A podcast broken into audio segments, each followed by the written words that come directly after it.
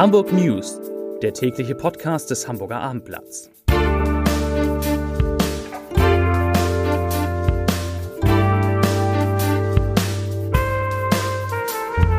Moin, mein Name ist Lars Heider und heute geht es um den Rücktritt eines der erfolgreichsten Bildungsminister Deutschlands, der in Hamburg Schulsenator heißt. Weitere Themen im Aurubis-Prozess gibt es Geständnisse. Hamburger Unternehmen haben viel Geld von der Signa zu bekommen und Udo Lindenberg versteigert ein großes Gemälde von sich und will es auch selbst übergeben. Dazu gleich mehr.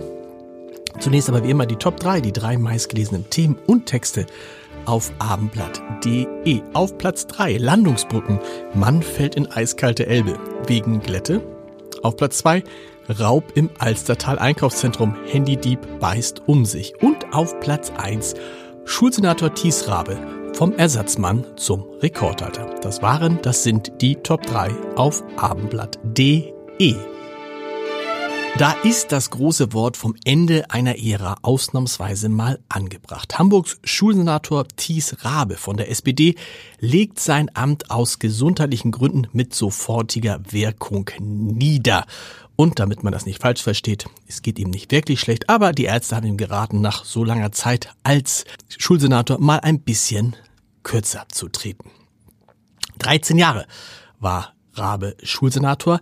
Damit ist er auch Deutschlands dienstältester Kultusminister. Der frühere Gymnasiallehrer für Deutsch, Geschichte und Religion trat mit dem Regierungswechsel 2011 unter Bürgermeister Olaf Scholz in den Senat ein und hat die Schulpolitik geräuschlos nach vorne gebracht. Als er begann, gehörte Hamburg bei den großen Bildungstests meist zum unteren Drittel der Bundesländer, so auf einer Ebene mit Berlin und Bremen. Inzwischen findet man die Stadt im oberen Drittel wieder. Und seine Nachfolgerin, das wird die bisherige stellvertretende SPD-Fraktionsvorsitzende in der hamburgischen Bürgerschaft, Xenia Bekiris. Und die die tritt natürlich in große Fußstapfen, aber sie hat auch Zeit, in diesen großen Fußstapfen äh, gerecht zu werden, denn sie ist 45 Jahre alt und wie Thies Rabe Lehrerin, Berufsschullehrerin und sie sitzt seit 2008 in der Hamburger Bürgerschaft.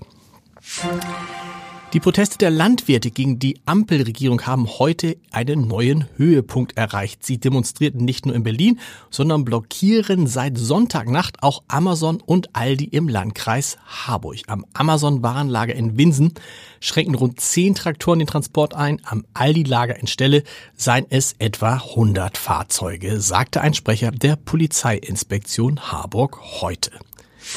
Die Insolvenz der Signa Prime und der Signa Development zieht immer weitere Kreise. Nach dem Baustopp auf verschiedenen Großbaustellen, darunter bekanntermaßen der Elbtower und die Gänsemarktpassage in Hamburg und der Insolvenz von Kaufhof, wachsen die Sorgen bei den Geldgebern, denn immer fraglicher ist, wie viel sie von ihrem Kapital und von ihren Krediten wiedersehen werden. Heute treffen sich die Gläubiger in Wien und haben Sie vielleicht auch schon getroffen. Laut einer Liste der Verbindlichkeiten des Unternehmensgeflechts von Rene Benko finden Sie gleich mehrere große Hamburger Adressen unter diesen Gläubigern. Ganz vorne steht demnach die Versicherung Signal Iduna mit Forderungen in Höhe von 912,5 Millionen Euro. Die Hanse Merkur hat demnach Forderungen in Höhe von 15 Millionen Euro. Die Hamburg Commercial Bank, immerhin eine der angesehensten, der, eine der angesehensten und vorgesehenen vor allem Großmieter im Elbtower, steht auf der Liste mit 141 Millionen Euro. Und weitere Hamburger Namen finden Sie auf www.abendblatt.de slash hamburg slash Wirtschaft. Gleich am ersten Verhandlungstag hatte der Vorsitzende Richter den Angeklagten ein Angebot gemacht. Wenn die sechs Männer, die sich wegen des Millionendiebstahls beim Hamburger Metallkonzern Aurubis vor dem Landgericht verantworten müssen, ein frühzeitiges und glaubwürdiges Geständnis ablegen würden, wäre aus Sicht der Kammer eine Art Strafnachlass möglich.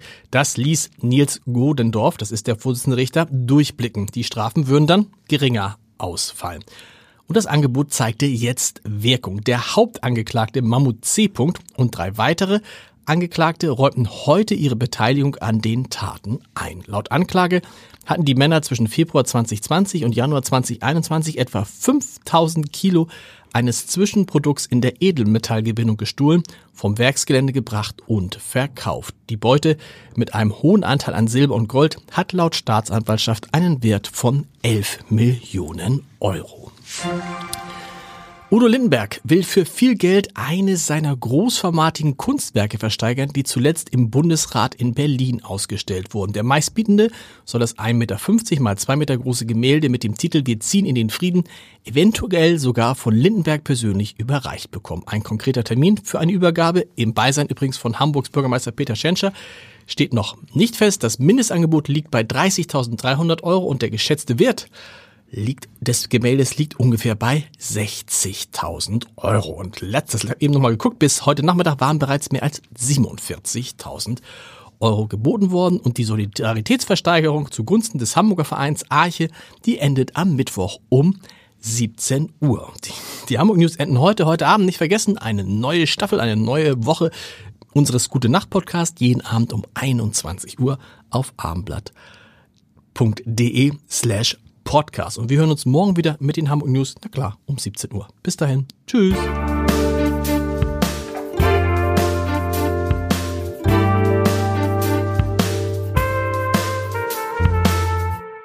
Weitere Podcasts vom Hamburger Abendblatt finden Sie auf abendblatt.de slash podcast.